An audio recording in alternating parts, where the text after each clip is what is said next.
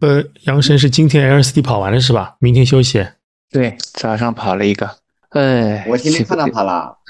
我是连续三周跑了三个嘛。警察叔叔好像今天带着一些小伙伴在跑。我今天好像慢跑啊，其实就是就是一看就是带头大哥的样子，就是在最前面，就是一个雁行方阵啊，他是领头的大雁。然后我说我我跑过去时候叫阿 Sir，，然后所有的人都。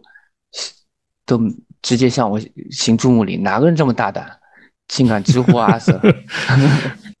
就是到已经跑完了，然后有有有几几个警察过来，说呃，警察叔叔过来说，呃，我不知道前因后果，有人说是被骑车的人报案了，还有人说是骑车的人报案，对，还有人的说是骑车的人跟一辆宝马司机发生了冲突，然后警察过来协调，顺便把。跑步的人也给清理了，就是这两两个版本都有，就是说，反正就是，嗯，他说这个那块红色的那个一圈啊，就是理论上它就是骑行道，就是非机动车道啊，只。不过你们是跑步的话占用非机动车道了，呃，对资源，但是呢，这因为它事实上呢，就是苗江路它作为跑步所谓的跑步圣地。嗯，他约定俗成了，因为他尤其早上这块的人车流量很少嘛，嗯，所以所以也不知道为什么，呃，就是当然从法律上，我觉得也交通规则上好像是合理的啊，但是对于跑步来说，如果是这一块出现什么问题，还是挺大的一个损失。嗯，对，最好不要出事情。前段时间不是自行车太太猖狂了吗？对，然后不是就是有两辆警车过去维维持下秩序。它本来就有一点模糊嘛，就是它就是非机动车道，对吧？理论上你不管涂成什么颜色，人行道、人行道、非机动车道，那我们跑步本来是在车流量很少的情况下，呃，就是借用了一下非机动车道，因为它在苗江路那个小圈我觉得基本不造成任何交通的影响。那么如果如果有利益冲突，那可能是不是说跟自行车的同志们有一点？利益的冲突，就是路权冲突。路权冲，我以前我记得我看到过成龙发过一个视频，就是说，呃，自行车的超，因为他他跑的也不慢的嘛，但自行车肯定肯定跑不过自行车的。他也发过个视频，就是他在非机动车上跑，然后呢，自行车从他的外侧超，他觉得外侧超是 OK 的，但还是有人从他的内侧超，就那个就是很危险了。呃，内侧如果他摆臂，嗯，就从他的内侧，就是那个上街沿和他。中间的那个部分超过去，如果他摆臂稍微横横切一点，或者是他为了让外侧的人他往那边多迈一步，他内切的那个人肯定跟他撞了就。嗯，这个反正就挺微妙吧。你就说，你要是从交通规则上来说，它就是非机动车道，但是如果从这个断裂的公共资源上来说呢，它它就是就至少在目前来看，它本来是就是也没有占用太多的就是负面的社会效应啊。我是这么理解的，呃，但是就看他最后怎么处理了。但是成成龙哥哥也，成龙哥哥也挺挺挺可爱的。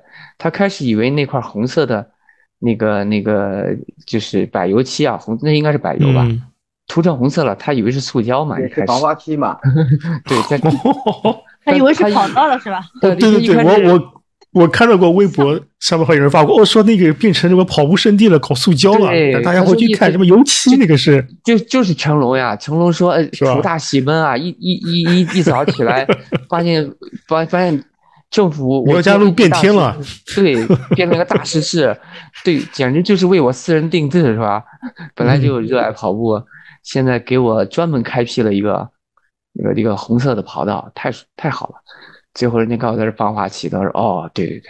”但但不管怎么样，我觉得就是就是这个气氛当时还是很喜庆的。那么今天这个小插曲，不知道后面怎么处理啊？嗯，事情怎么样还不知道，看后面发酵吧。警察叔叔是什么什么意见？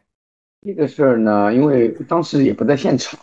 嗯，如果是正常的一个交通事故呢，呃，是不会来驱散。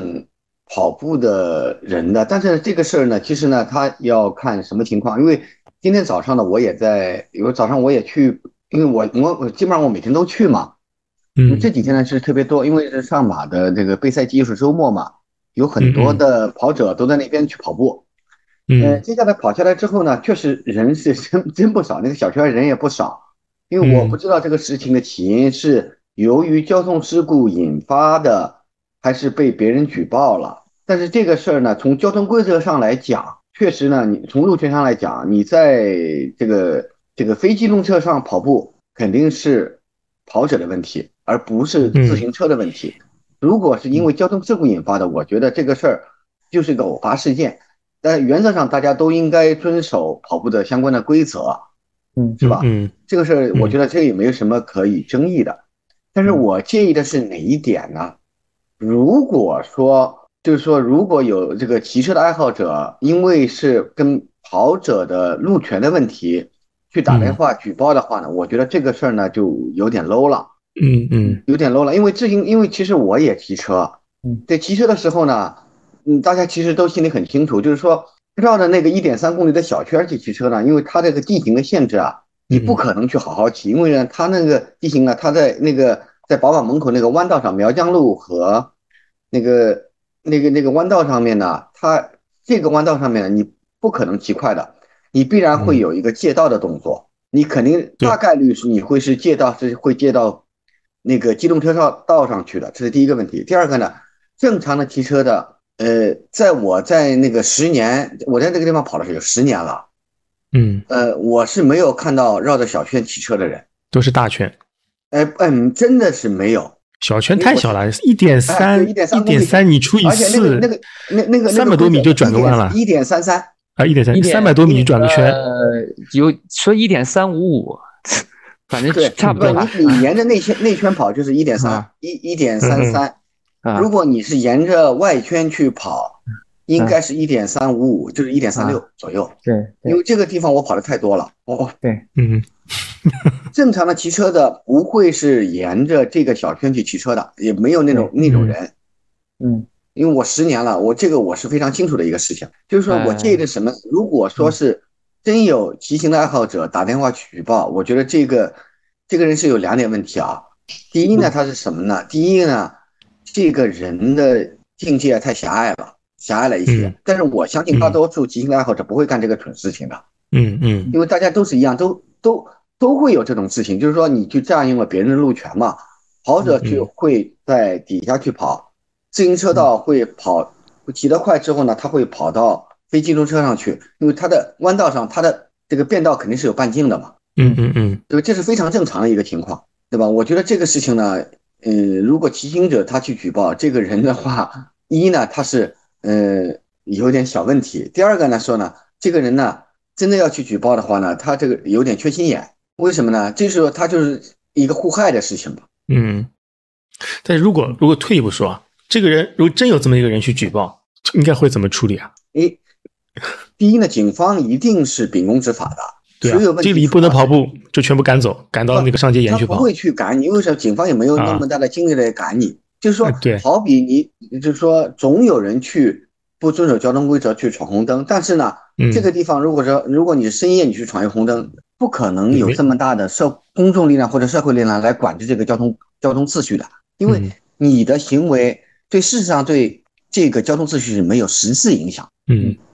因为今天可能发生这个事情呢，可能是产生了实质性的问题。嗯，那我的感觉啊，很有可能就是我觉得我是倾向于第一种的假设，因为我因为没有看到那个那个事实的情况嘛，很有可能是因为有交通事故而引发了对吧？后续的一个东西，我是比较倾向于这个观点的。嗯嗯，对吧？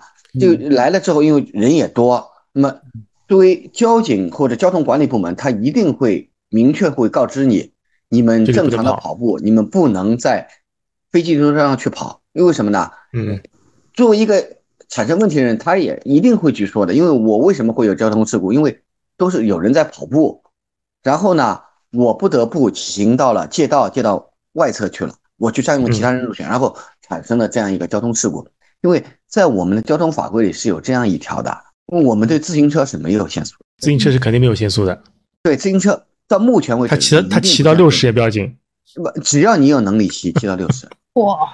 我靠！我知道是那个浦东滨江，浦东滨江是写的十五。对，但是但是他这个苗江路上有一个限速，他如果这个限速写的不得超过三十，我估计呢，很多很多骑行爱好者就不会到这里来骑了。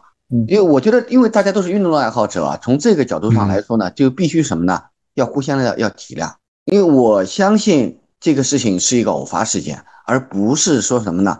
不是说有有那那也不能排除啊，有个别人是吧？他不能理解这个整个事情，或者整个心态或者怎么样。但是我觉得，因为我觉得大多数的运动爱好者，这个基本的理智还是有的，就是不能进入一种互害的局面。嗯，我明白了，你的意思就是说。可能是之前有一个，可能可可能是个交通事故，可能是车和人，自行车和人，或者是自行车和机动车，可能有个碰撞，然后正好警察过来处理事故，处理的时候看到有人在非机动车道跑步，有多少人来？如果正常的交通事故，它是不会有很多人来的，就一两个可能就一个交通处理的事故组过来。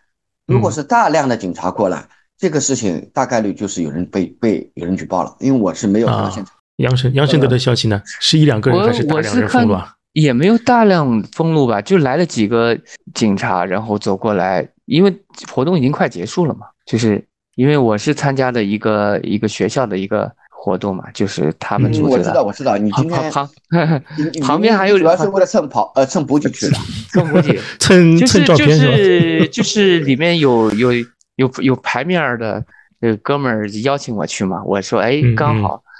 然后，然后旁边还有两个其他的，就是我们是三个，至少三个跑团，那个就是就是肩并肩嘛，相距可能各二十米，就是三个补给点，那么就是形成了大概有，我估计有小两百号人啊，就反正就是这么多人，对呀，我们一百个人肯定是有的，一百个人肯定有的，我就一百可能不不止，就我们我我们这一波人就五六十个，估计他们。两个应该加起来也也也有吧？为了上马干嘛干嘛去干嘛不去跑桥啊？怎么在那在那绕圈圈干嘛啊？人太多了。呃，我觉得我我我自己是不想跑桥的，我不我不会为了 为了跑，我不为了我说，如果你跑桥都那么介意的话，那你还是在前面把训练搞好呀。你这就是就相当于你你要考试了，你去做最难的题有什么用呢？你前面的那个。基础没有打好，你说我专门攻这个每次高考的最后一道题，我觉得毫无意义啊。是啊是啊，这个我同意杨杨神的看法。为什么呢？就是说，如果说你如果三十都跑不下来，或者三十跑的时候，你还管那三，你还管那三十五以后怎么样？对呀，你跑到三十都要掉速了，你你你去考虑我去跑桥的问题，你这个东西你还不如直接降配速吧。对，其实我觉得跑桥的东西也是不是很复杂，你上桥就是加快步频。今天。今天这个警察大概我我看应该有三四个人吧，应该至少，应该是，应该他不是说我我感觉好像不是过来呃搞专，就是原来应该不是专门搞我们的，而那边说有什么有什么事情也没听真切，然后过了一会儿，他们过来跟我们交涉了一下。然后说，哎，你这个不能再进行了。然后说这句话已经是到最后了，就一开始他没提这个，只是说你们，啊，你们怎么回事啊？怎么怎么的？我我倒觉得气氛不是很潇洒的那种，就是就是就就是我反过，就是我反过来，如果我是警察的话，我就是那我我当然要把这个原则说清楚，这是非机动车道，你们就是我我是换位思考啊，就我我肯定要给你们宣宣传到位啊。我就像就像警察叔叔刚才说的，那我看到你站在这个人呃不对的时机站到这个人行道上，我就说现在是红灯时间，你不能站在这里，哪怕这时候一辆车都没有，那我说那你也不能站在人行道上，对吧？斑马线上，这个我觉得这我不管最后结果什么，我觉得人家警察同志有有有权做这事情，呃有权做这个事情，而且把这个话说到。这就是人家的工作和义务，我觉得这个无可厚非。至于后面是怎么处理，我觉得就静观其变吧。反正就是，呃，我我就想，就是大家彼此不要给对方、给社会添麻烦，就是很好了。嗯，就是对，就是如果如果添了麻烦，那我们把这个影响减小一些。就是我们也只能做到这一步了，对吧？嗯，因为大家都是喜欢跑步的嘛。嗯，但是这个事情呢，其实呢，就是我觉得呢，就是说。咱们要遵守社会的一个基本的秩序，对，就是说不要说因为我的爱好怎么样怎么样，就是说咱们要服服一个道理，就是说闯红灯永远是不对的，对，这个道理就基本的道理就基本的逻辑就在这里，就是说咱们该跑步跑步，有问题了，咱们得服管。嗯嗯也不要去什么呢？不要去祸害。就是说我我反对的点在哪里？就是说，如果有人是觉得没有任何问题，打电话去举报了或者怎么样，你去增加社会管理的成本成本了啊，这个事儿我觉得，我觉得这个这个事儿我是比较谴责的这这种行为。嗯嗯。就是大家都很安全的前提下，你去增加社会管理成本，这个是不应该的。嗯，就是阿 Sir，你上马准备怎么样？我啊，我我打算就是按照，我我是其实这样的，杨生，我是打算是，嗯。嗯，我每年呢给给大家呃给自己定的目标呢是这样的，嗯就是我只要能够跑进波马的目标就行了，啊，年龄组的波马线是吧？啊我就跑到波马线就行了，嗯跑多少就是其实呢我对自己的上限是啥哪里呢？说我如果今年能够跑到三，嗯我就拼命的去搞一下。我如果今嗯年练下来之后，我觉得我今年肯定是到不了三的，我就跑到波马线就 OK 了。，OK。三三幺零到三幺五，对，我就这其实么跑呗。其实我觉得你们这个刚才今天是关于人民警察话语多，但是我觉得在跑步的那个这个团体里，咱们警察的这个同志战斗力都很强。比如说我们共同认识的一位大神啊，就是警花是吧？不是警花是警花是我心目中女神，我说的是另外一位，就是就是阿 Sir 也很熟悉啊，嗯嗯，对对对，可以可以说名字吗？可以说名字吗？呃，你说他花名吧？啊，啊，呃，知道啊，可以说是吧？可以说吧？嗯。我我只知道他花名，就就贝利大神啊，贝利大神，嗯。贝利大神我，我我四五年前，呃，四年前吧，零八年啊，刚呃一八年刚到去跑的时候，或者一九年的，我觉得他跑力很菜呢，我觉得他跑力可能不比我强，然后呃但是他比你差我后觉他比你差多了。但但是我觉得他好像提高的挺快的，就是我记得是一九还是二零年一开始跑四三零的时候，就是四三零的那个半马的时候，啊，我就被第一这样这样顶下来了，我觉得挺厉害的。后来我我看到，我记得他有一次就是要五公里跑二十嘛，二十分钟啊，在卢湾，他是要求拐拐教练，就是我我我那个人哎让拐带他是吧？人啊，让拐他带的呼哧带喘啊，就是那次，然后我在后面跟了三公里，但我当时觉得我们贝蒂同志是，哎呀，非常硬核，就是那个，就是不管怎么样，就对自己下了一定要救手啊。但是我当时没有意识到他的上限能到现在这种程度啊，就是可能我们很多人都说，哎，男人不破三，只要正常练就能破三，怎么怎么的。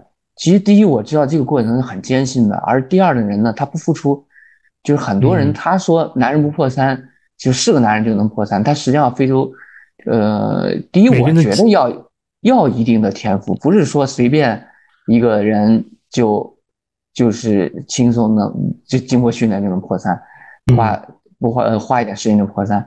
第二呢，就是说他能坚持下来，这个我觉得太太励志了。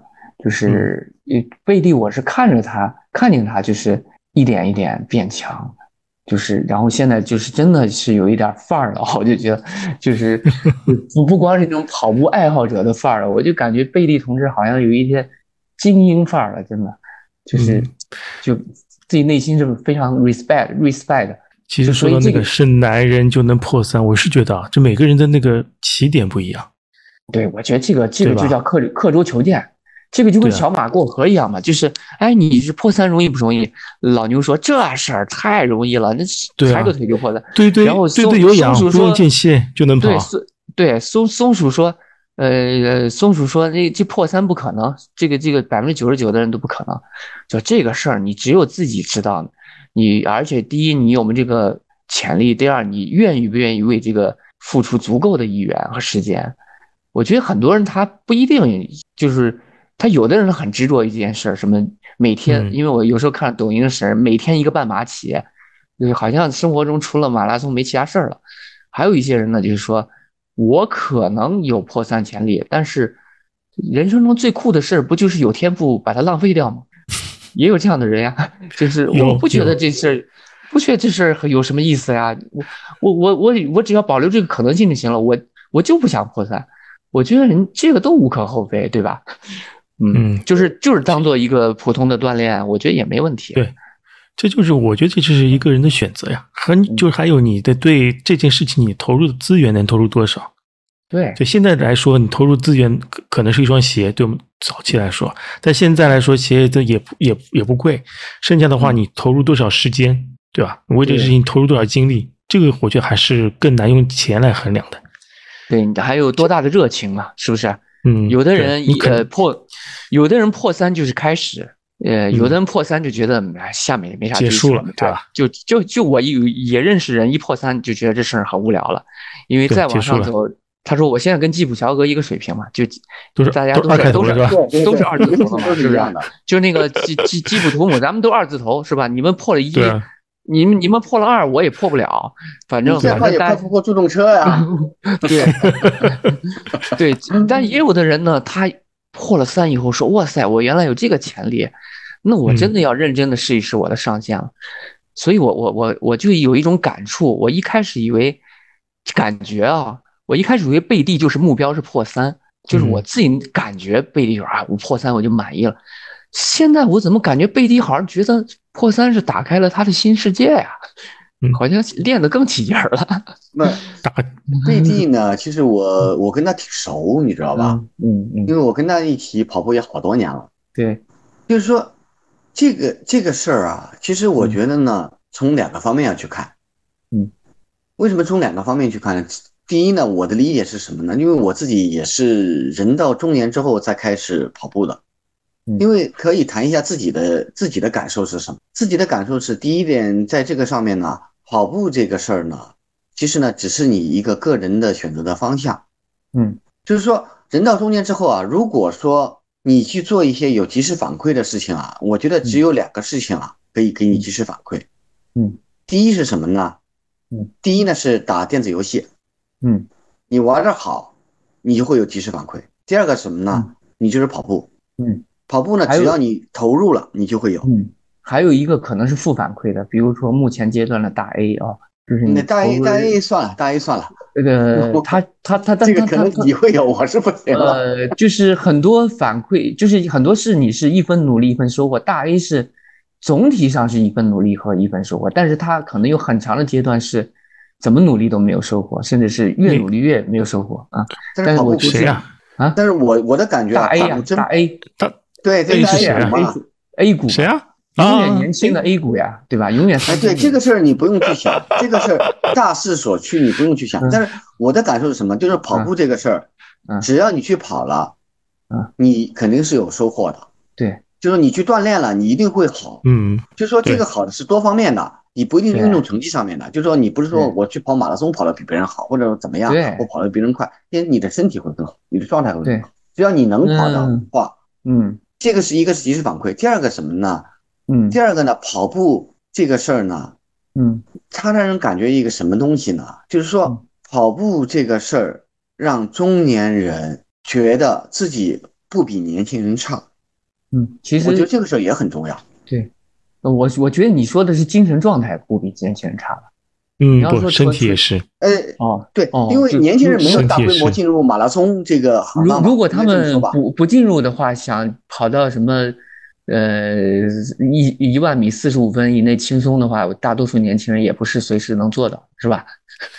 如果说啊，杨晨，这个观点是啥呢？因为我跟你这么这么理解吧，就是说我们因为我们俩是差不多的年纪吧？对，嗯，对。我们俩在一起跑的时候，觉得怎么样怎么样？但是事实上，你我的感觉是什么？其实按照我们正常的情况下，因为我有的时候，可能我我因为我我是晨跑比较多，晨跑的时候呢，是比我更大的岁数的人，我遇见的会呃更概率更高吧。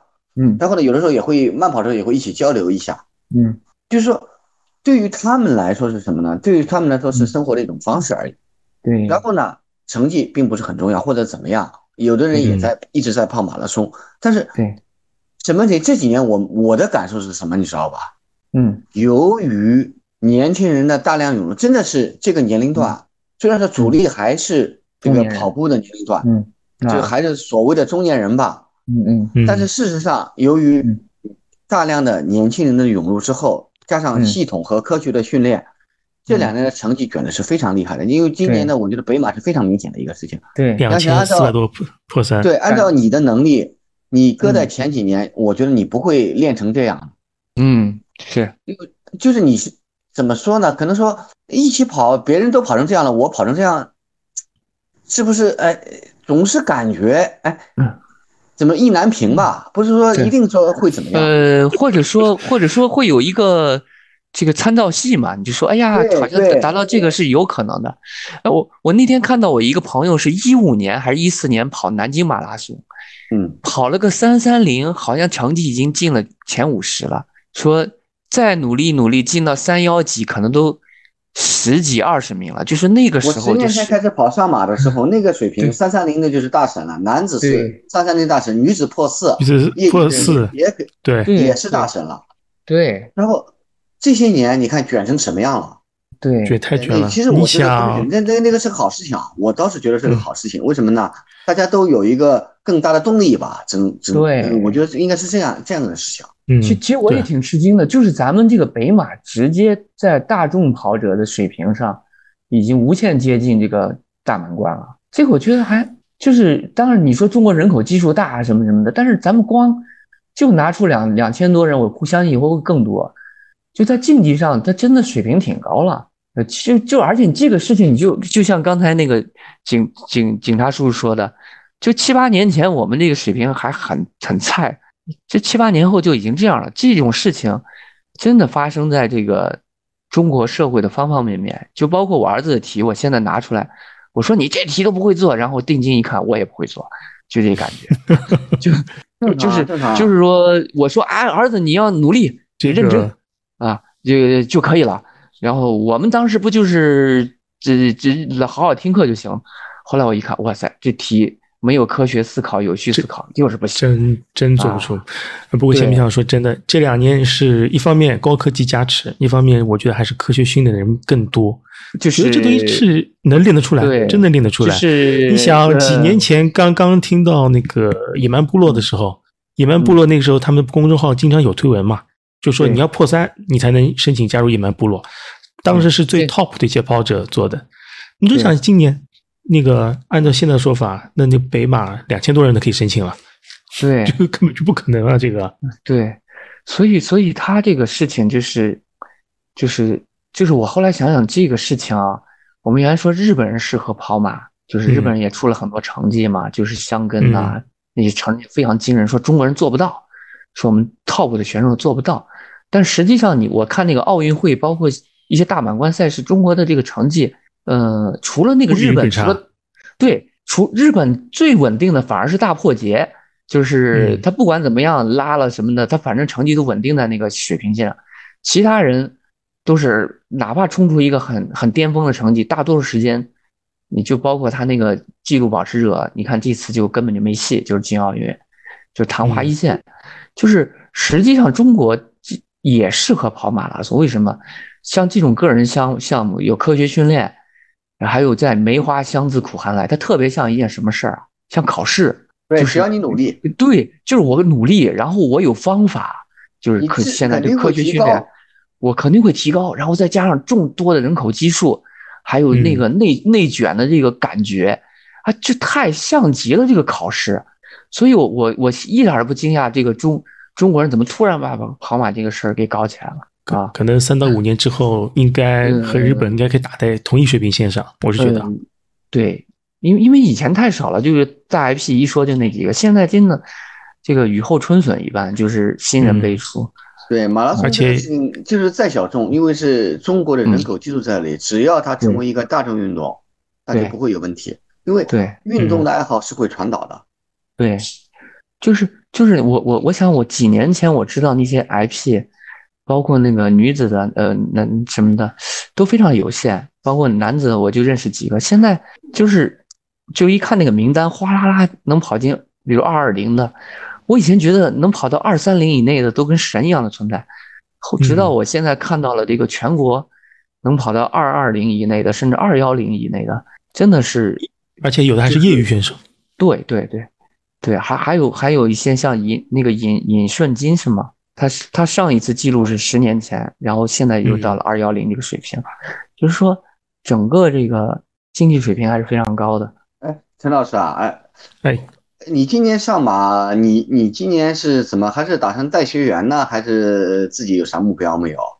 我我我伤掉了呀，我应该跑不了上马。今年，你作为一个资深的业余教练，嗯，今年竟然呃，今年跑不了，今年今年要缺席了。去年是助动车摔一下呀，今年是前一段时间是崴脚崴掉，崴的蛮厉害的。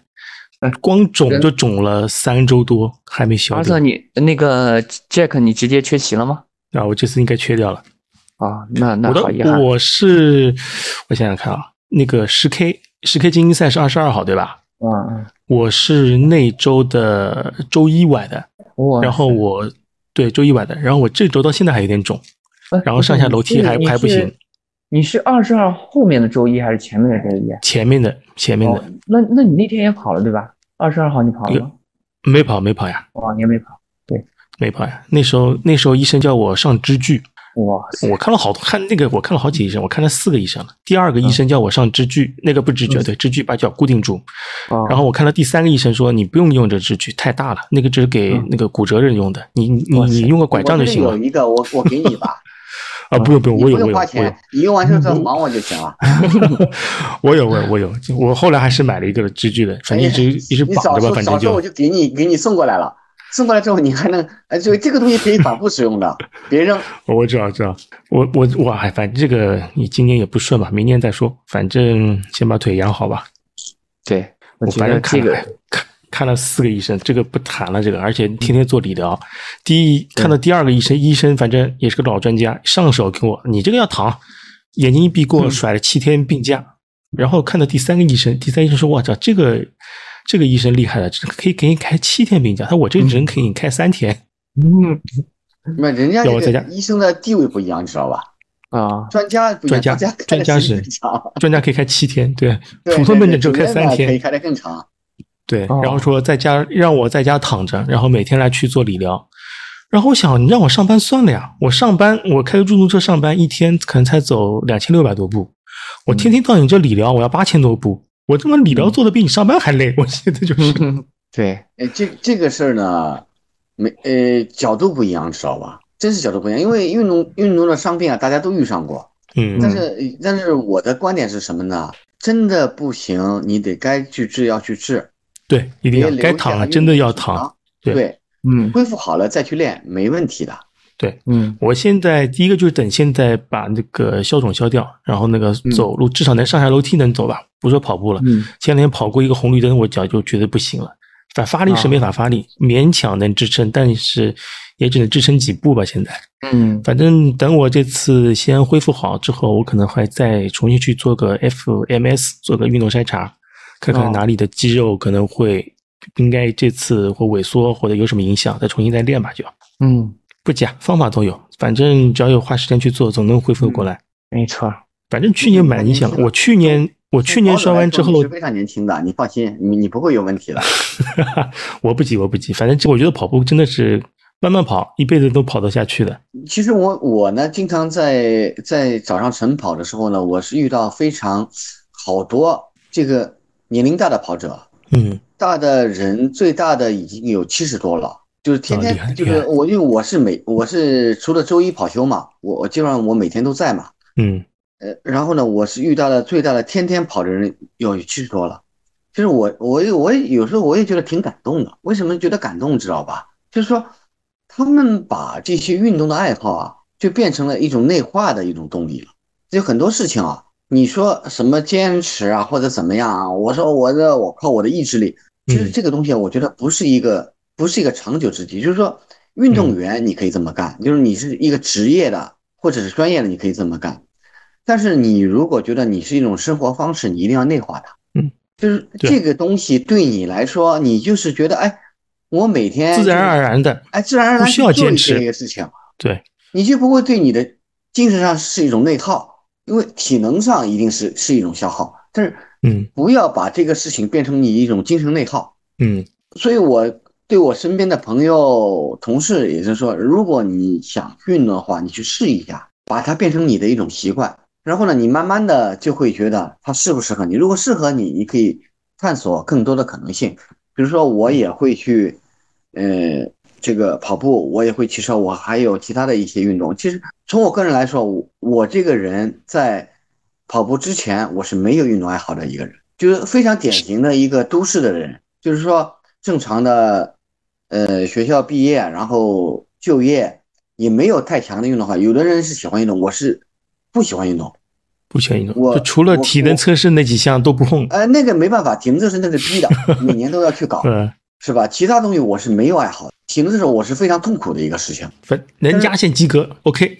哎，对对对，我能过就行。那不过的话，其实以呃，根子上讲，总是各种办法，你总是能过。但是呢，我感觉是非常丢脸的一个事情。内心当中，从一个正常的职业也好，从一个人也好，男人也好，很丢脸，你知道吧？当然这其实没啥。有一个运动的这个事情之后，发觉体能就已经不是一个问题了。然后呢？你内化了之后，觉得就不是一种消耗了。对，习惯了。有时候经常说你这个事你要坚持啊，要努力啊。其实如果你对跑步这个事情需要坚持和需要努力，其实已经已经内不是内耗了，不内化是内耗了就。因为如果真的是一种生活习惯的话，你每天就很习惯的到点就醒了，穿鞋子出去跑了，对吧？不需要努力的，这是而且你跑完之后你会有觉得一种获得感，很满足的。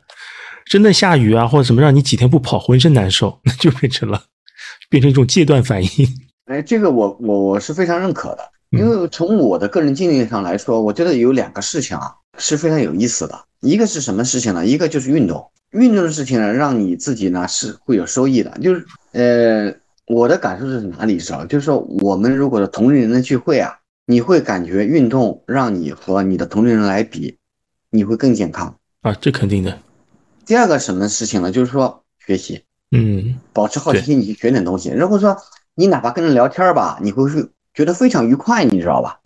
嗯，就是说比你年龄年长的你能接上，但是跟你年轻的人一起在聊的话，你也不至于无话可说，或者说你你啥都不懂，你知道吧？嗯，我就学习还是非常好的一一种感觉。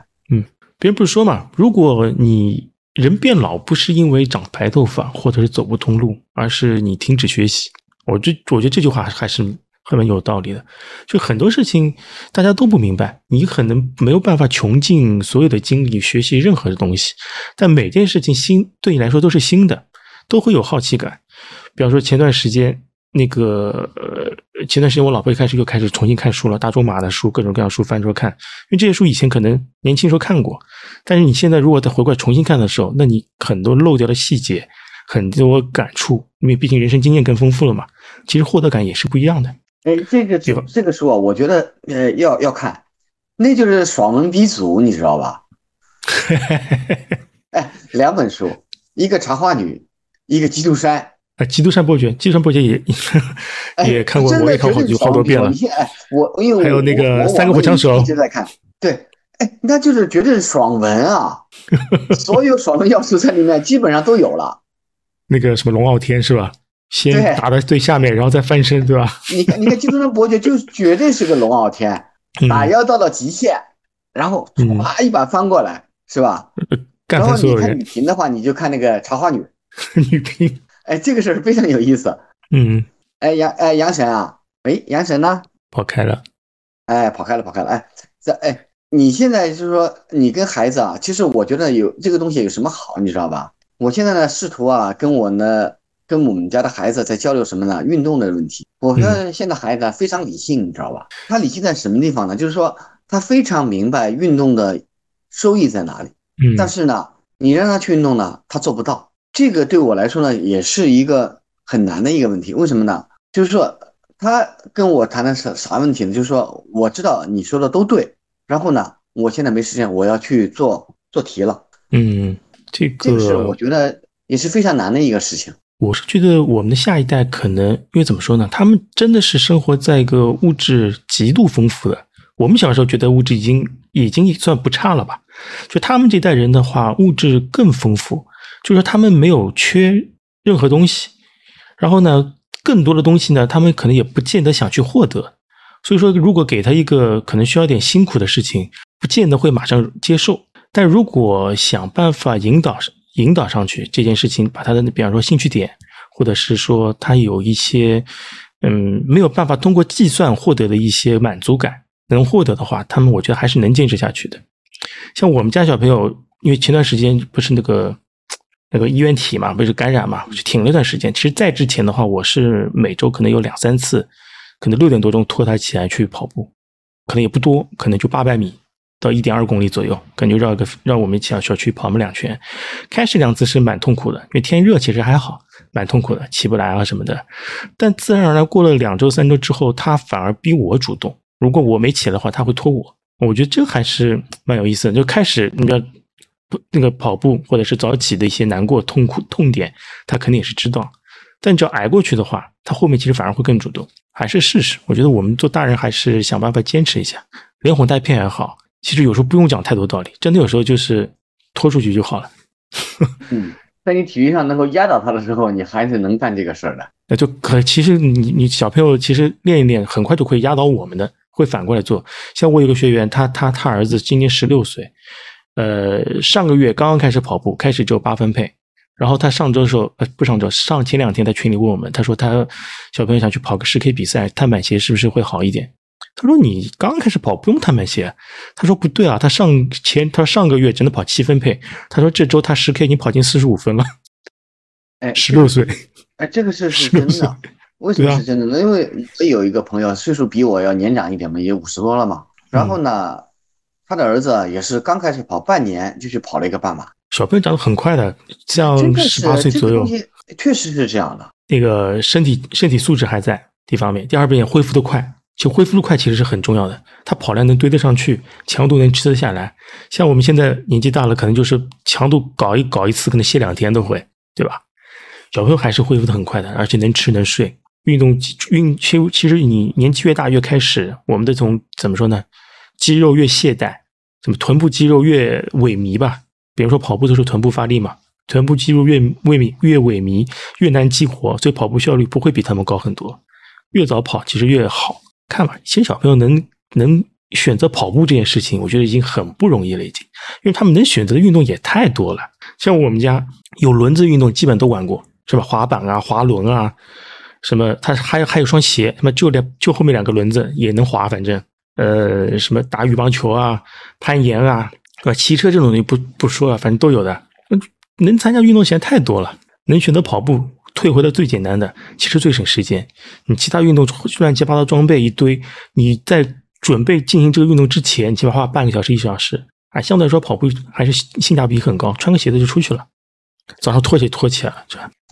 哎，这个事儿啊，我觉得陈老师啊，你说的非，哎，说的是非常到位的。因为我呢一直觉得，以前看书啊，觉得有的事儿啊，觉得哎，伟人说的话，有的时候啊说的太大，现在觉得是是对的。现在那个教员说过一句话，叫什么叫“文明其精神，野蛮其体魄”。说到底啊，就要学习。嗯。第二个什么呢？该锻炼要锻炼。对。咱们很多事情啊，你说现在中考，中考这个事情，你说要把体育加分，我觉得这个事是对的。为什么？我觉得这个事是对，你知道吧？可能啊，大家哎，大家都是考试考出来的事情，只要有一个方向，一定会去怎么样怎么样。我觉得，但是这个是是一个导向性问题。嗯。嗯，随着技术的进步啊，因为我今天和一个朋友在聊这个那个讯飞的语音的问题嘛，语音信息和语音的问题。我我今天跟他在聊，就说到一个事儿，我说按照这个进化下去，常规的翻译已经不需要专门带个翻译出去，对，不用，我就带一个讯飞出去，我我有这个软件，可能我没有网，哪怕我带一个呃这个有一个讯飞的设备出去，能够把我的语音转译出去。呃，常规的我觉得都没问题，对方只要能看懂，嗯，那就 OK 了。对，因为我不是搞科研或者是尖端的东西，我只要正常的一个交流的话，这个东西我就不需要再去在外语上花太多的精力。就是专业人士一定要去学另一门语言，这是没有办法的。你是因为专业的知识嘛，表达上现在英文还是主流嘛。但是这个东西说明一个什么问题？但是你的身体的好坏，你的体质的强健，因为你体质的好坏决定了你能不能干很多事情。我觉得这个事情导向还是很明确的。你包括现在的很多那个考试的中考，现在有三十分，我觉得以后这个分值会更大。嗯，有传言说会加到一百分。那加了多少我不知道，这个是肯定是上层的决策问题啊。因为我也不是这个专业人士，我也不能忘我呃张口就说这个，我确实也没有可靠的信源，我也不知道这个东西。但是这个东西一定是会有一个很高度的重视，这个都很很正常，因为我们这一代没有任何体育的说法。然后呢，更小一代就是我是七零后，然后八零后到九零后都没有一个很明确的说法。八零九零八零九零应该中考应该有有加分了。杨神那时候中考体中中考有体育吧？有体育吧？我不知道，我都我都不知道，因为我那个时候不可能有。我那个时候有，我那时候中考也是三十分，引体向上，然后十个引体向上拿十分，短跑五十米十分，还有个立定跳远，就考这三个。好像影响到我们拿三好学生当时。你你那时候中考有有有考体育吧？有考体育，但是好像不构成什么实质性的东西。然后说要说要达标嘛，就是达标嘛。说这个东西只是我我那时候是三十分，直接给三十分的。我们那时候没有，没有没有，这肯定没有。我七零后肯定是没有的。就是说八零后有的，包括到那个大学里面，你说你什么不达标会怎么样？就是说的很严重。某些评奖但是但是实际实际上呢，就是说他给你很多选择，比如说你是力量型选手，你多扔点铅球。就是你最后总能给折腾过去。他甚至还有一些，就是有一些同学他的那个体育方面比较文弱，他可能给你说你把这套全练下来也可以，就是就是一个动作就说白了就是一个操嘛。你给一个方向。说我吗？啊，都是这这套拳你能摆下来也可以。我们当时说 就是我当时就是过了入学考试，因为我们当时进了专业学院嘛。嗯。入学考试我过了，然后。从来就是永远是擦肩而过。对，那个当当时很多就是尤其觉得跑步这事儿就很可怕。然后，对对对，太可怕了。嗯，以前觉得考一千米的，哇，我完蛋了，这个是长跑，长跑这个是。我们我们当时跑一千五百米，嗯，我我在大学也也很文弱，呃，也很文弱。然后，啊不，我在高中，我说的是高中的事儿。然后，那个老师说你这个你得跑啊。我我说我我能跑啊，一百米我能跑。他说不行，你得跑一千五。我们当时高中好像一千五。然后我每次我最近问了一下，问了一下我儿子，我儿子不是现在在高中嘛？嗯。然后我问他说：“你们现在一千一千二还是一千？”他说是跑三三零。哦。我说我说我我大概一千二三分三十秒。我说我一千米三三一千米三三零应该是满分吧？对对对，我说我我勉强还行吧。我说跑一千米，我可能还能还能顶一下，可能我能冲一下。我三四零，我说我我应该能跑到。我说三三零，我我记得很清楚。我跟老师说，那一千五百米，你能不能饶了我？就是说我其他 项目上努力一下。你作为一个作为一个山东出来的考生，你能说这些话？我是不信的。我我我我陕西的，我我的年龄比啊陕西还好。我的年龄比比我同班同学小两岁。他说：“陕啊，陕西当时也这么选吗？我是去浙江上学的，我去浙江上学，对，然后比我同学小两岁。杨神是神童，对。然后他说：那不行，你的达标也不是按年龄的，是按年级的。年级。我当时看着，呃，我当时看着就眼晕。我说，我说这不行啊，我这跑不了。后来以至于到什么程度？我们当时那个跑道不是那个都是煤渣跑道嘛？对，嗯，我我一上煤渣跑道，看到那个跑道。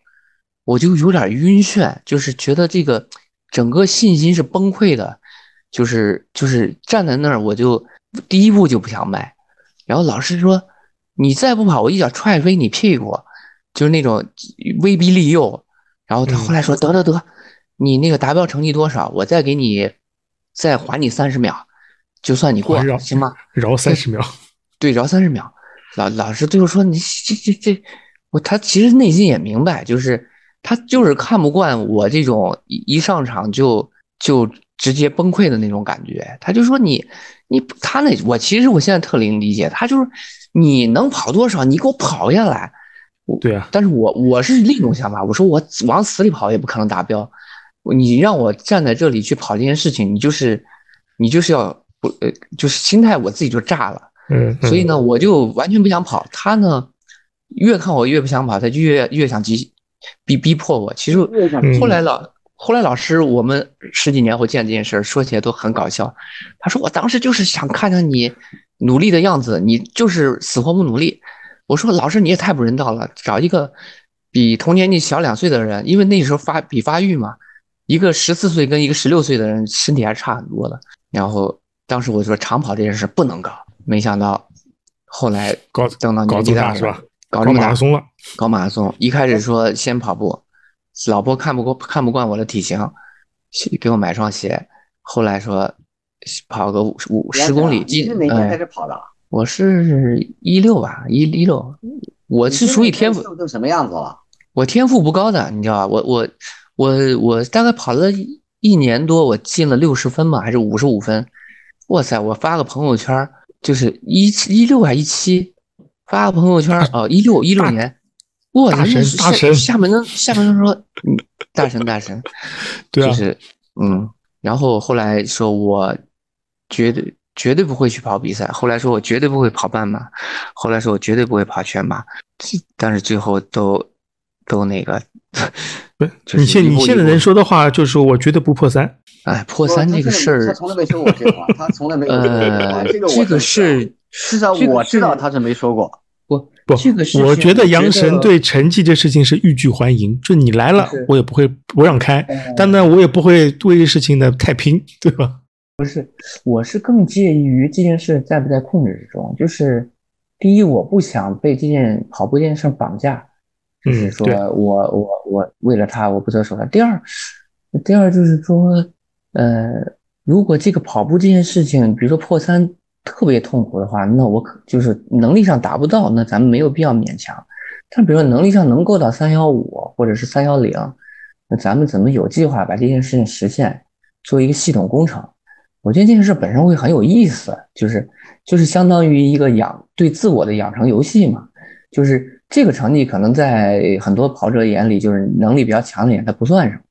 其实我实践，比如说三幺零，可能跟特维斯要跑进二二零，它它系统工程可能是有有一定可比性的啊，就是包括那个陈陈龙大神，他要跑进跑进，比如说二二零，就是这这个事情，嗯嗯，这个事儿呢，我觉得你你你呢，这个事儿呢，不要想太多，为啥知道吧？嗯，这个事儿呢，你要考虑年龄的问题。哎，我知道，我这意思就是说，我的意思就是说呢，就是呃，就是有条不紊的把咱们这个。呃，就是一件事情计划好，然后实现它，呃，或者不能实现，但是咱们在有条不紊的这个过程中运行，我觉得这个过程本身是很好的。就就像我认识的一几位偶像，比如说陆博啊什么的，他们就是把这件事情很系统的做的，做的做到很好的水平。那你说要融融入生活，对你你说放在竞技的角度，那你那你后浪推前浪。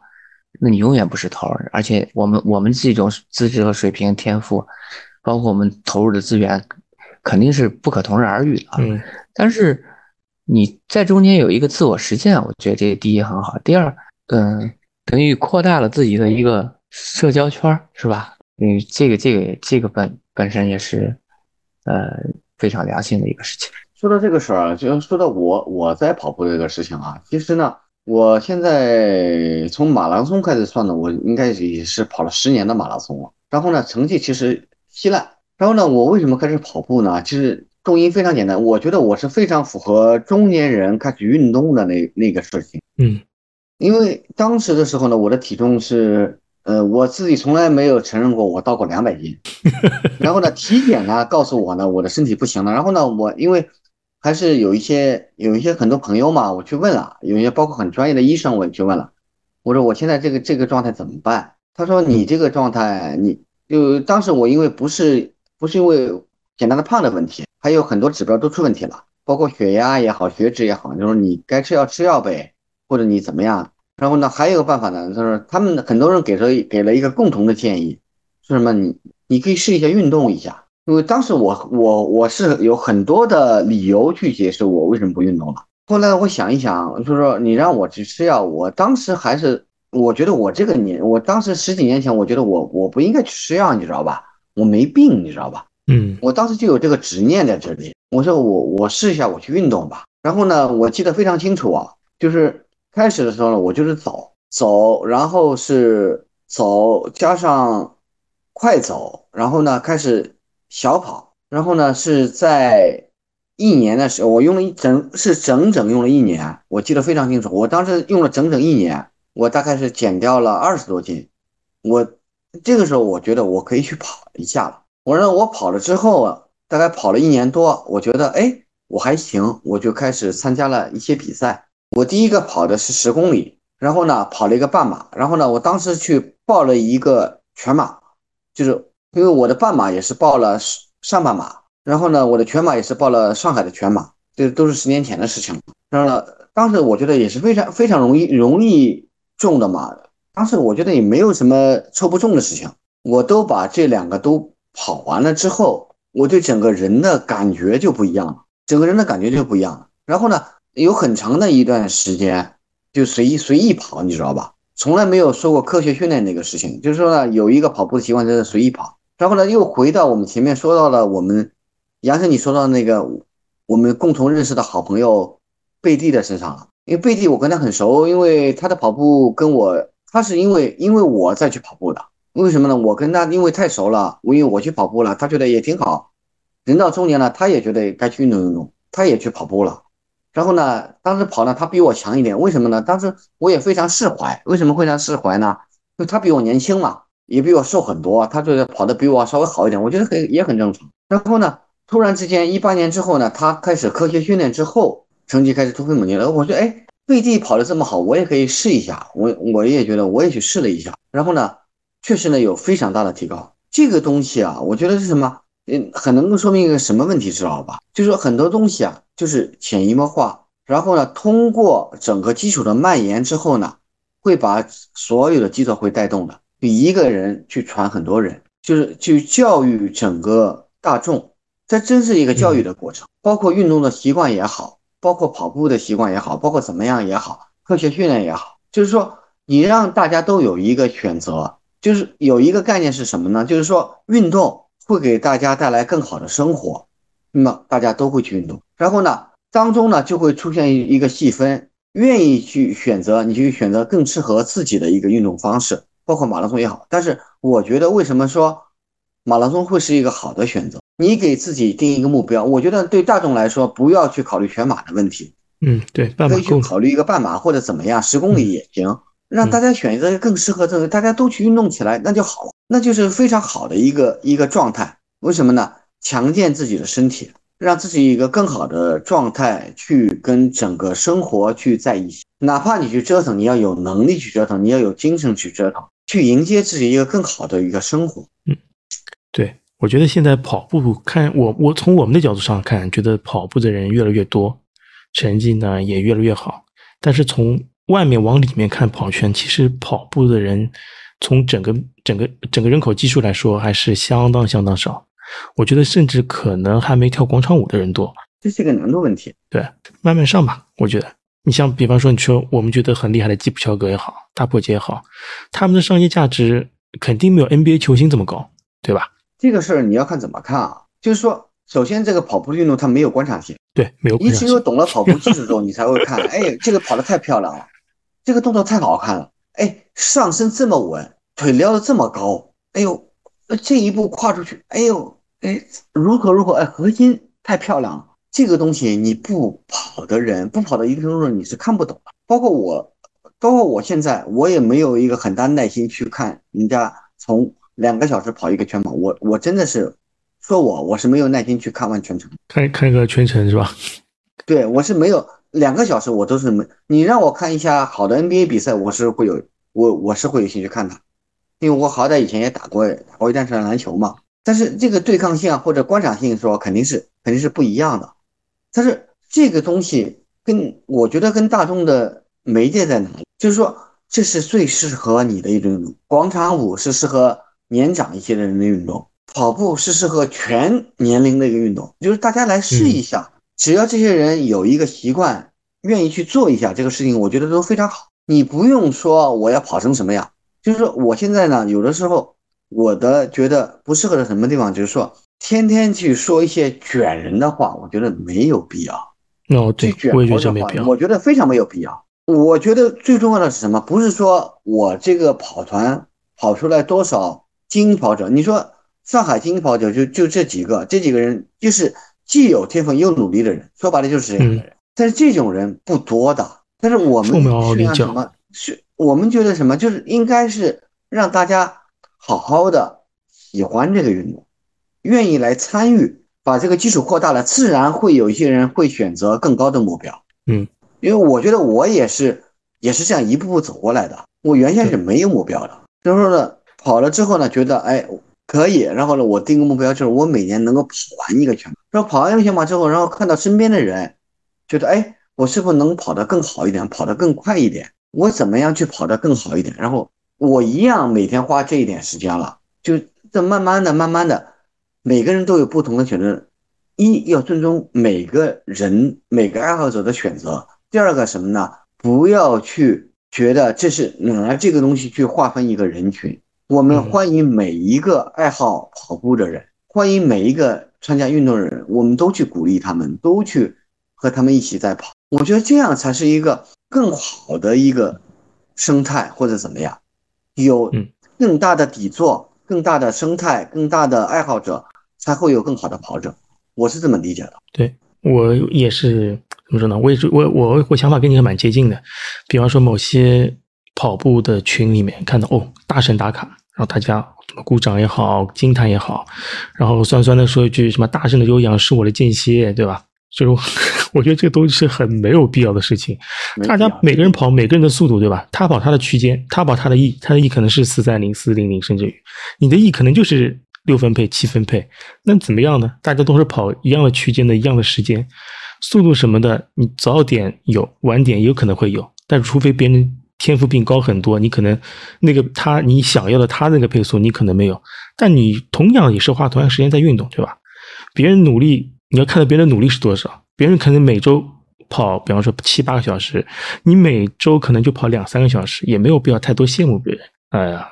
还有那个卷卷配速，我觉得我身边有一个事情，我我也觉得蛮感动。为什么知道嗯，因为我呢其实一直跑步，因为我有一些好朋友，我有的时候跟他们经常在聊。然后呢，因为他们也知道，因为跟我很熟，知道吧？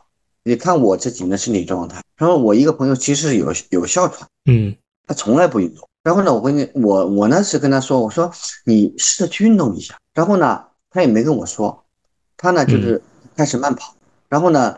我最近呢跟他碰碰了个头，咱们大家一起聚会嘛。他说：“哎，我最近已经能跑进积分配了。然后呢，我很好啊，这个，哎，我哮喘好很多了。我其实我我我真的这个事我我非常开心，你知道吧？嗯，我我觉得我没有跟他去说，哎，你要跑成什么样，你要怎么样，你才是大神。不要说大神，你就说你觉得最适合你的方式，让你更加健康。”那你就好好的去跑下去，那就很好。这个东西才是我觉得才是我们整个事情啊，才是能够良性发展的一个很大的根基。咱们再说回来，说到上马一个备赛的事情，我今天在那边，呃，在绵阳路我也在跑，呃，其实也有很多跑友，就是他们也很有组织，跑了很多跑。但是我觉得我我看到他大家在一起跑，我我觉得非常开心，你知道吧？嗯，开心在哪里呢？就是说觉得每个人为了自己。在好好的努力，你知道，这个跑可能有种种原因，或者怎么样，就是他在尝试去让自己变得更好，那才是觉得这个跑步的运动或者马拉松运动的一个本质，而不是说怎么样怎么样。基普乔格其实他也是觉得他在挑战自己的极限，因为这是人类中之中的一个顶尖，这对大众来说就是让自己变得更好。我觉得这个就整个事情啊，就是一个非常昂扬、非常向上的一个事情。你在这个运动当中，你你会有一种非常向上的一种感觉。我我的感觉啊，就是说劝人跑步，或者是说看到别人因为跑步在身体健康，或者是其他地方获益，比我我我看到别人这方面获益获得更多，比看到别人 PB，其实我更高兴。对啊，对啊。像像比方说，我那个之前在 PB 计划。三点里面有一个姑娘，这个之前的话，她但是她跑的也不是很多，但是因为她参加这个项目呢，只是为了让自己有个锻炼的习惯。之前可能也跑步，但跑的可能就是周末可能跑个一次，一个月可能跑个三四次这种。然后呢，把她当她把量堆到了，比方说每周两到三次，她气跑也不是很多，可能就两到三次。然后跟了十二周之后，她觉得她以前每个月来例假的时候，她可能是可能。痛的会比较厉害。哎，这三周十二周过去之后，他说这方面的痛苦已经完全没有了。哎，这个时候其实我觉得大家对这方面的开心可能是超过一些什么 PB 啊，或者超过更多的突破更多的速度啊，这方面更多一点。我觉得身体健康还是放的比较重要，而且这是个很实实在在的一个很大的改变吧，对吧？少了一个痛苦，而且前面就说的那个，你你你这么多年啊，我说你你其实带队也带了很多年了，带学院待了很多年，但是我觉得我是非常认可你哪一点，你知道吧？还是让更多的大众啊，需要面向大众大众的爱好者或者大众的有兴趣的人来参与这个这这个活动，然后呢，让他们让他们让他们觉得运动能让他们带来幸福。其实运动呢，从医学上或者理论上说了很多，很多人为什么不能做，你知道吧？因为人是有从众心理的，嗯，真的是人是有从众，哎，所有人都在干这个事情的时候，大家都会去干的。嗯，的确。当我们把运动变成一个全民的大众的时候，或者跑步变成一个全民的时候，我相信所有的一切都会变得更好。嗯，有道理。而是不是说你去追求某一些什么呀？我们这么多人，这么多跑法，你放心，只要大家都去干这一个事情，不会干得不好。你不要去担心顶尖的问题，而是什么呢？让大家都得意的时候，那个时候啊，才是。更开心的时候，有的时候可能我我的时候跟人开玩笑啊，我就说跟大家在开玩笑，我说我希望什么呢？我希望是一起的跑友之后呢，我是最后一个离开人世的时候，我能干一个什么事情呢？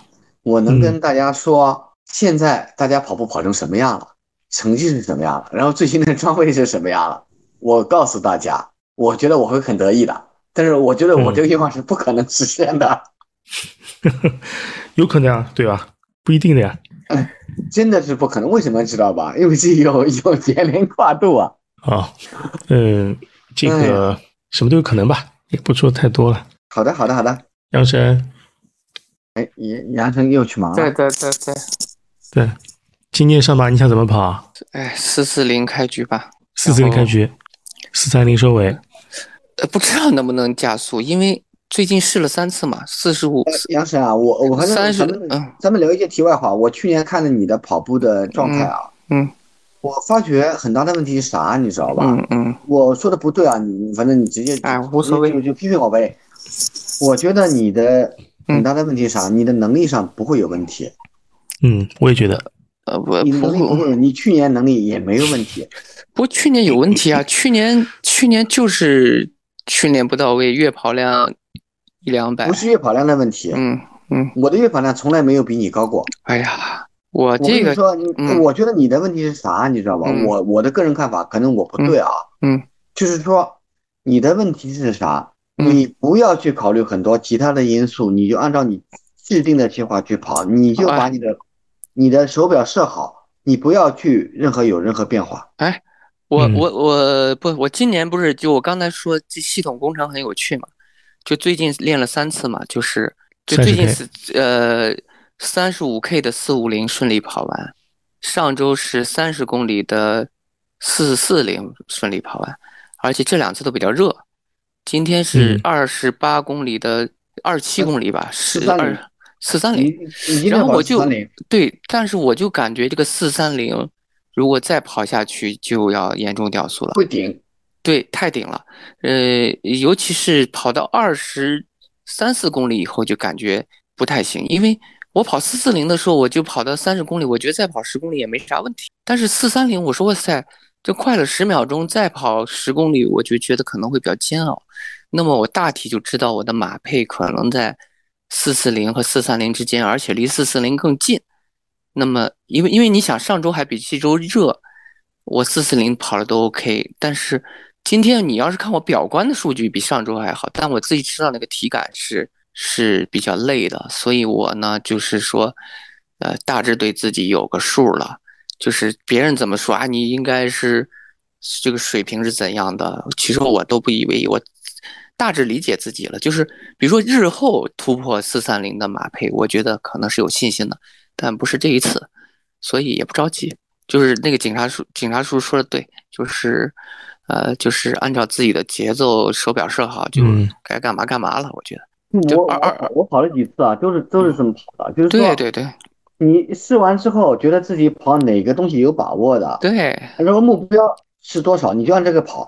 哪怕我觉得我状态好，我今天我也不跑快了，对因为我们不是说我去夺一个桂冠或者怎么样的，就是说，嗯因为对我们来说这只是一个小目标而已，对，就是说嗯可能对我来说大目标是破三，对。我如果跑不了破三，我我说今年感觉我能更进一步的话，或者对能 PB 的话，我就按照这个去嗯。跑，不行我呃就放掉一点。这这个事儿，嗯。我我其实突然想起来了，我当年跑半马，就是一六一七年跑半马要破二嘛，当时半马破二那个水准，就是有两次相近十天的比赛，第一次就跑得很差，就是说我要破二，但是我一开始还是情不自禁的说，就是我知道没有自己没有那个能力，我还是开始五分配的脱缰而出，嗯嗯然后最后崩掉，然后爆掉事后生气的不是说因为我能力不够破而，而是觉得我事前想好了，怎么又没有执行？就是嗯第二次呢，去跑步就是说，呃我就是要顶到五三零这个水嗯平，快五秒，慢五秒，反正就是这个水平。我一看到自己的手表配速往五零零奔，我就掐自己一下，我说必须压住。然后，然后到最后最后三公里的时候，我以四三四五分以内速度奔跑的时候，我说哇塞，这原来是讲尝试是有一尝试是有道理的，就是嗯就是别人说一万遍都没有用，你自己发现嗯哇，原来尝试真的是有道理的。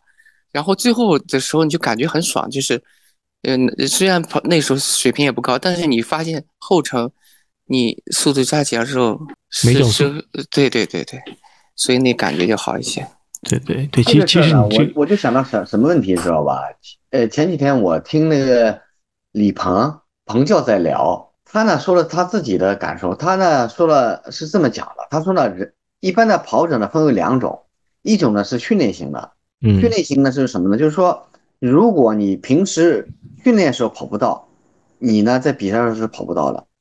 他说自己呢，我觉得他是，他说自己呢是比赛型的，他就举了自己例子嘛，他说他是北马和上马那两年，一年是二几，一年是二幺九嘛，二幺八、二幺九嘛。然后呢，他说呢这两年他都是他都是的，他平时他他他训练从来不会跑到三二零，他只是跑三四零。然后呢，那两年他是跑的最好的那两年呢，是都跑到三二零。接下来我的感受是啥？就是说你你就是在给我凡尔赛，你知道吧？三二零配速是吧？对，他说在我训练只跑三四零，不跑三二零，这是我比赛时候跑道。但是绝大多数人，其实大多数的跑手是什么？就是你能训练到什么程度，你就能跑到什么。对啊，你不可能很很大难度去超越，那种呢是有天赋的人，咱们不要去比。嗯，马拉松不可能超的。你跑个一千五，可能一千可能会超过你的训练水平，可可能会一下子会有有这么一下子，有些什么奇迹啊或爆发力之类的东西。跑马拉松完全不可能，很难。你练成什么样就跑什么样，所以而且必须是在你的比赛策略执行的很好。有点凡尔赛了，就是说，嗯，你呀是有天赋的人，你跟我说这个是有意思吗？你你跑 二幺八的时候，嗯你那天你那年把黑人拍掉的时候，跟我们说这话有意思吗？嗯。你作为业余选手已经跑到职业的水准了，跟我们我们跟你是不能比的，真的是这么回事儿。就是说，从大多数的跑者来说，不可能说超越你的训练水平。嗯，杨晨就是什么，就是这么的谨慎。就是说，咱们从上马的备赛来说啊，其实咱们正常的训练，包括到赛前的训练也好，最近大家一定一定是在跑 N 配，跑的非常多。然后呢，跑到什么样？就是说呢，把自己的目标定好。不要贪多，PB PB 一秒钟也是 PB，嗯，对，严格的按照计划去执行。然后呢，还有注意什么呢？就是说，在训练一些小的习惯。什么叫小的习惯呢？就是说，你比如说你尽量的喝水的一些训练，你要掌握一些喝水的技巧，包括喝水吃，对，喝水吃胶，吃胶，你的计划要定好，什么时候吃胶，什么时候喝水，穿什么衣服。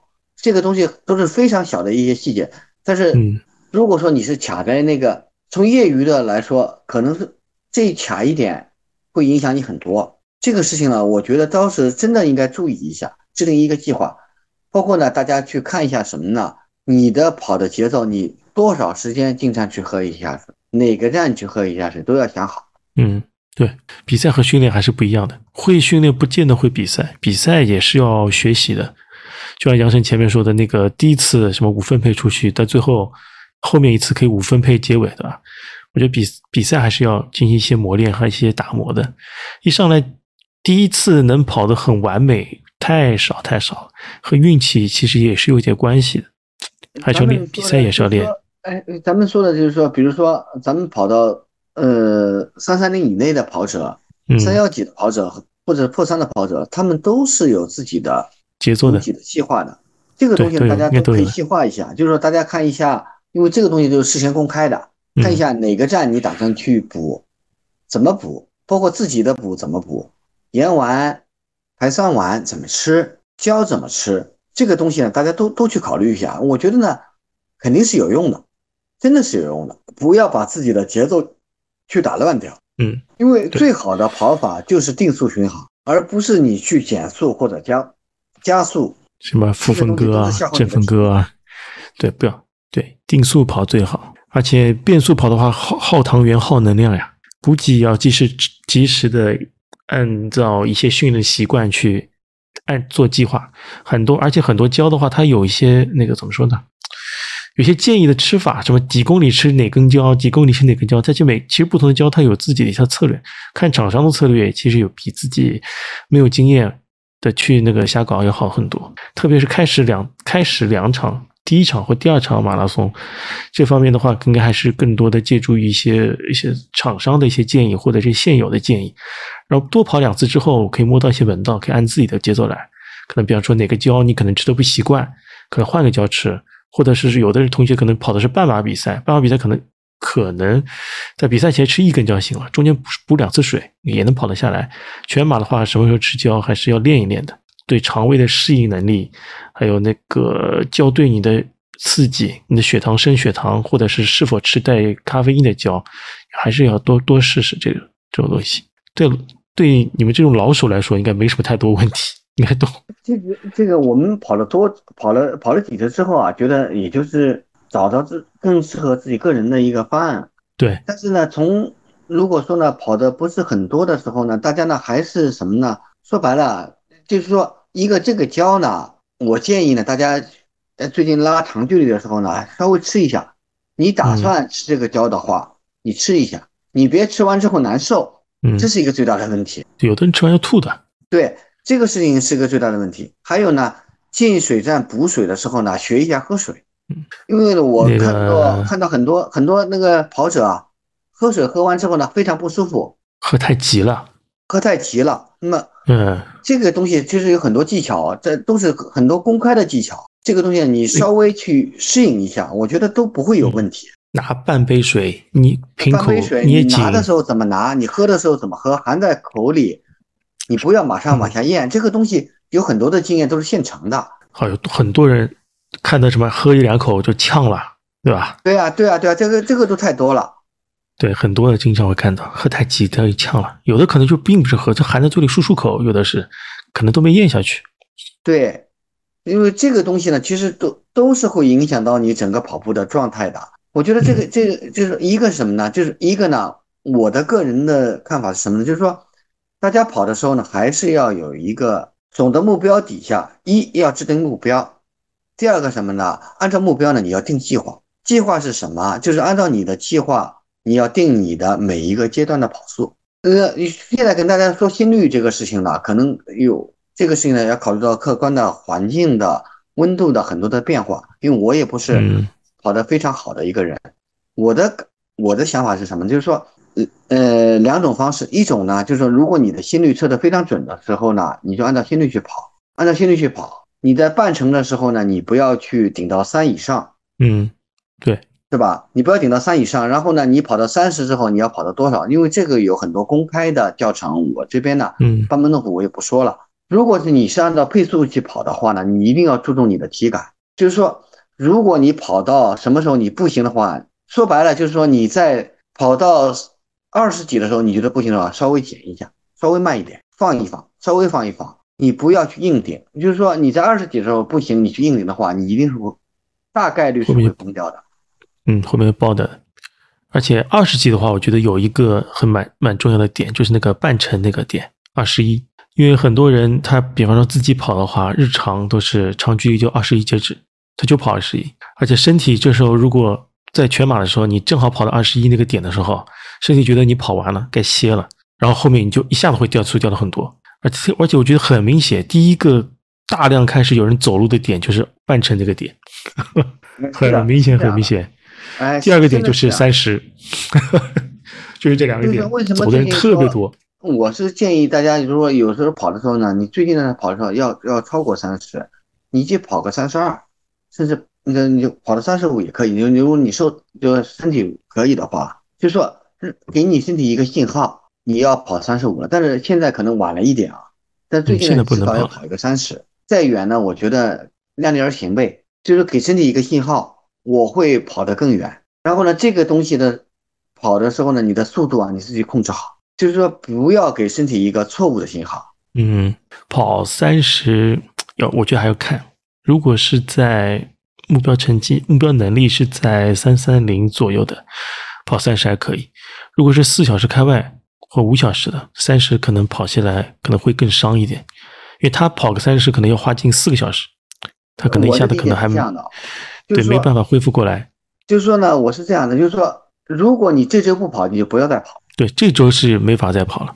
呃，这周你不跑，你就不要再跑了，结束了。对，不用再跑了，因为还有两周就开开跑了，你跑个毛线？嗯，后面其实说说实话，最后四周基本上就到位了。你其实整个夏天你练成什么样，能能力已经固定。你去练其他的间歇，或者我去提高速率，不用，没用，不用了，就结束了，定型了。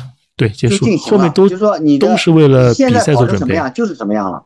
嗯，你比如说，就是说这杨神现在能够跑到这个这个样子，然后呢，那天你看一你要看他的状态，嗯，第二个呢，你看那天的气温，对吧？不要太冷，不要太热，别太热，就最适合的温度，你让去跑，他可能会有更好的发挥。但是呢。你说大差，我觉得是不会差，只要没有大的意外，他大差是不会差的，他一定能跑到这个水除非是他说，哎，我我今今年头一热，我说我一定要跑到破三，这个事情我觉得大概率是不可能了，不可能，不可能，人家还是很稳重的。也就是说，咱们跑跑那个上马的备战，呃，咱们咱们说到底还是今天聊还是在聊上马的备战嘛？就是虽然我也是一个跑渣，但是这个东西啊。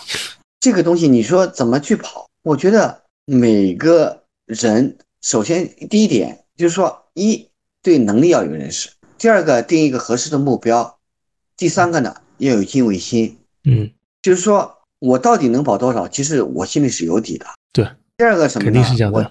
哎，对，第二个呢，我定一个合适的目标，就是我能够得上，或者我努力一下，行，我放松一点，哎，跑得轻松一点，那也 OK，对吧？这是第二点。第三个什么呢？去看一下细节上做得好一点，再研究一下。我觉得跑完之后呢，让大家少留遗憾，那就 OK 了。每次跑完都很开心。我觉得每一个马拉松就是一个目标而已啊，我就达成一个小目标，OK。我也达成一个小目标，是一个小项目？每一步要都踩准，踩好点，准备都做到位，事先都计划好，不要漏太多东西，按照计划执行。上了赛道不要脑热，对吧？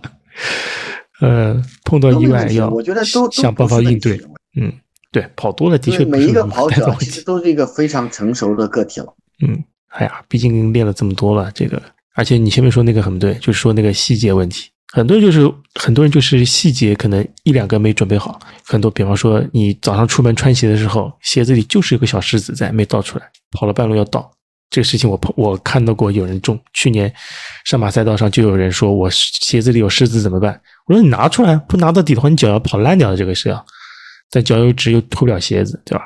没有准备好你的鞋子，能量胶没有准备好，对吧？跑了一半，什么准备了四根，到一摸兜只剩一根了，三根丢了，对吧？这个事情也是有碰到过的。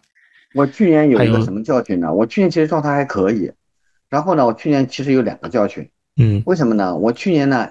首先是什么呢？我去年呢，呃，换了双新鞋啊，然后这双鞋呢，我只跑了二十公里，没磨合开，没磨合开，然后呢，顶脚，三十公里之后脚痛死了，就开始顶脚，这是第一个事情。第二个事情呢，我呢，呃，原先呢买的胸贴，嗯，贴胸贴的没问题的。然后呢，我去年呢，我换了一个牌子的胸贴，我没用过，你知道，我觉得都没问题，我觉得都好，知道吧？嗯。然后呢，就发生了两个事情：一顶脚，第二个什么呢？胸口磨破了。哦，没有准备乳贴。对呀，以以前磨吗？以前不磨吧？不磨啊，我因为我去年是换了一件衣服啊，衣服也是新的。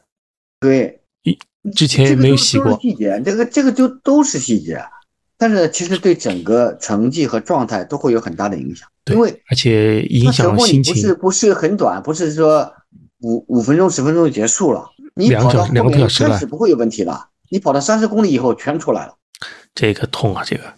哎，对啊，所以说，然后呢，我是什么呢？我是结束之后是整个指甲大大拇指黑了。我从来没有，我因为我跑跑马拉松跑了十年了，从来没有大拇指跑黑过，也从来没有说这个什么跑到血染的风采。那然后就被人嘲笑了，被被被老朋友们嘲笑了。我说你是作为一个老马，你怎么会出现这种事情？马失前蹄，这个东西就是什么 过于自信，你觉得？我我觉得没问题，因为这个衣服我也穿过几次了，我觉得跑的挺好，我也跑过三十公里。但是他以后的事情我是不知道的，这就是细节问题了。对，细节还是要注意啊，这方面还是我我记得找找看吧，应好像应该有个什么那种清单。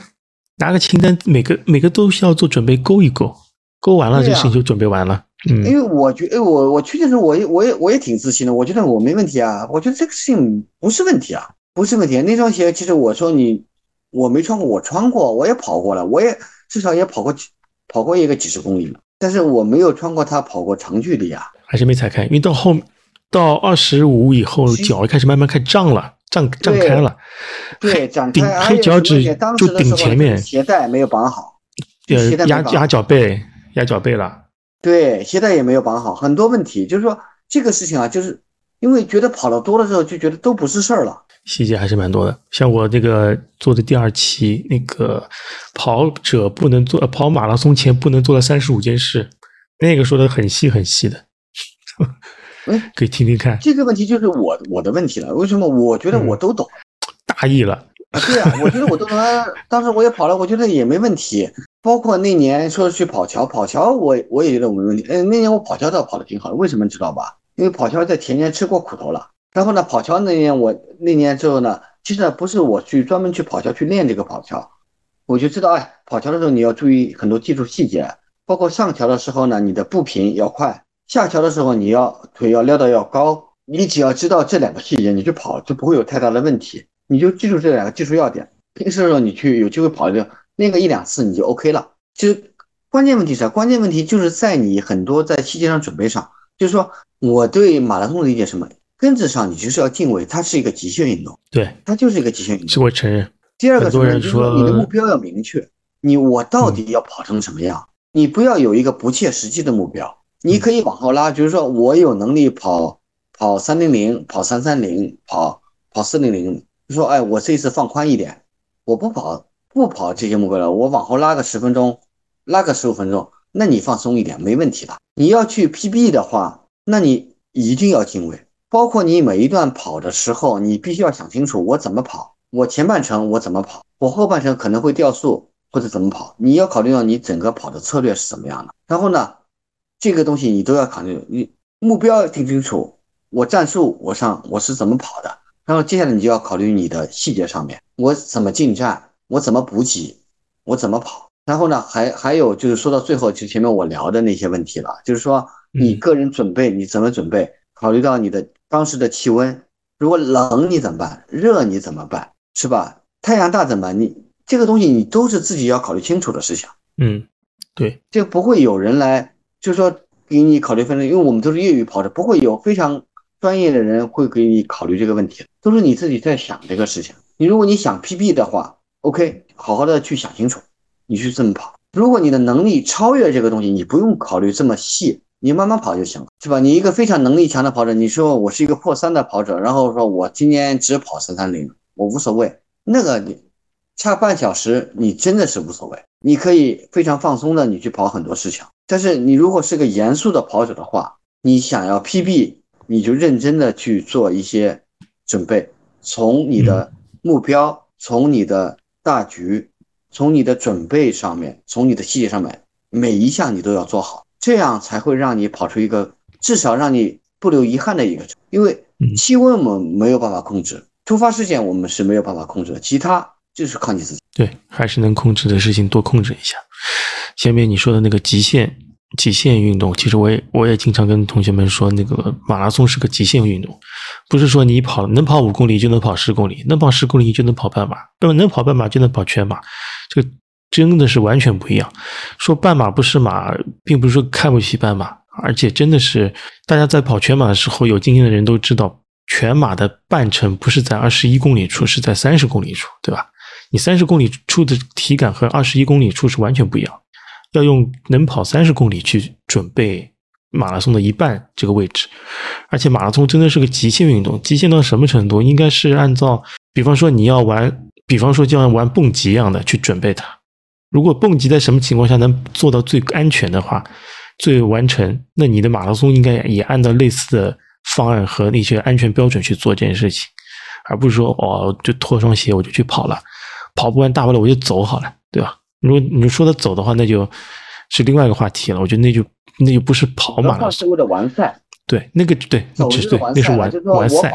对，我跑前面三十公里，然后我走完就 OK。走完，对，只是为了完赛拿块牌子，对吧？没被关门，人这个就是脱离了那个跑马拉松这个概念只是为了完赛，说参加了这个项，参加这个活动吧，只能说，嗯，这个事儿啊，对吗？咱们咱们去看那个那。可能大家如果去关心一下自己的那个运动数据啊，你会看到的，就是说你正常的体能，按照你的马配去跑，你去看你的体能下降，你的体能是跑到什么时候是没有的？你的体能是跑到三十公里左右是没有的。你仔细去看，你看完之后你就知道了，就是说你不要去看那其他东西，你就正常去看你的按照马配去跑的体能，你一跑到三十公里，你的体能是没有的。它是什么？它是怎么一个计算出来的？就是算你体内的糖原。